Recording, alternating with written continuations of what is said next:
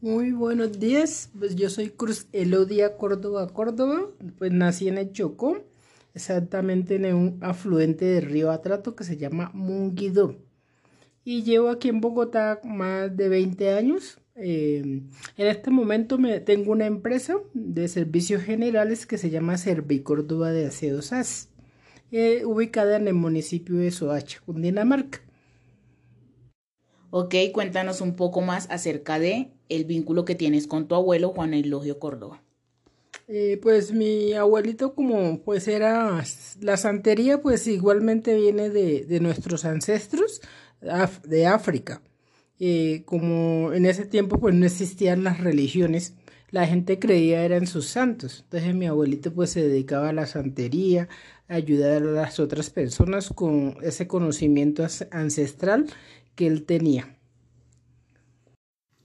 Considerando que eres una mujer afrocolombiana, ¿qué piensas acerca de este tipo de cultura, de estas prácticas de la santería, teniendo en cuenta que hay mucha discriminación y estigmatización, ya que no se conoce realmente todo lo que abarca esta cultura? Eh, la gente muchas veces pues discrimina, pero porque no, no tienen el conocimiento de las cosas.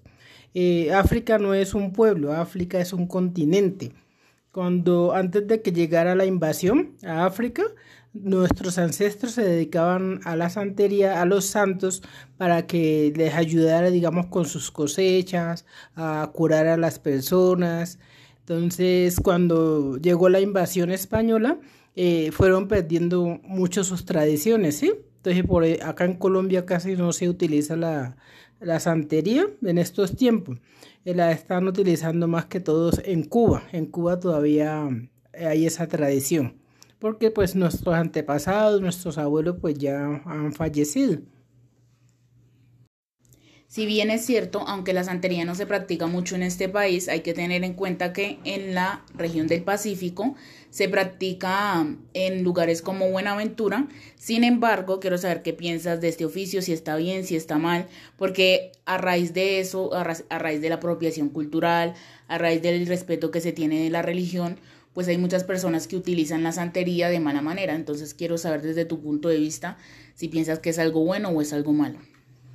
Eh, para mí la santería es bueno porque en, ese, en, nuestros tiempos, digamos, era la forma que las personas ayudaban a los otros, curaban a, las otras personas que se enfermaban, eh, por lo menos traían las parteras, digamos, utilizaban la santería para traer los niños al mundo, porque en ese tiempo pues, no existían los médicos. Inclusive ahorita la, hay una mm, congregación o una, un grupo de pateras que todavía practican la santería.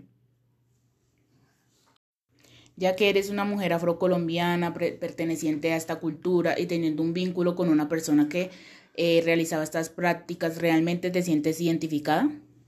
Eh, yo sí me siento identificada, digamos, con, lo, con la parte de mi abuelo, porque yo tengo, digamos, como esa... Mm, esa esencia. A veces tengo como la, la forma de ayudar, no practico la santería, pero yo a mí me gusta mucho ayudar a las otras personas cuando se encuentran en dificultad. O sea, si uno las cosas las toma por el lado positivo, es bueno. Viéndolo desde un punto negativo para las personas que no conocen acerca de esta cultura y de esta religión, también existe algo llamado amarre de amor, que es un tipo de conjuro que según algunas tradiciones mágicas y folclóricas es capaz de atraer a una persona amoros de manera amorosa o sexual. Quisiera saber qué piensas de esto. Eh, digamos esas prácticas pues no pues respeto la cultura de los demás pero me parece que esas prácticas son a veces un poco negativas porque pueden dañar digamos a una persona le pueden afectar, digamos, como la mente, eh, enloquecer a la persona, o sea, es un poco negativo.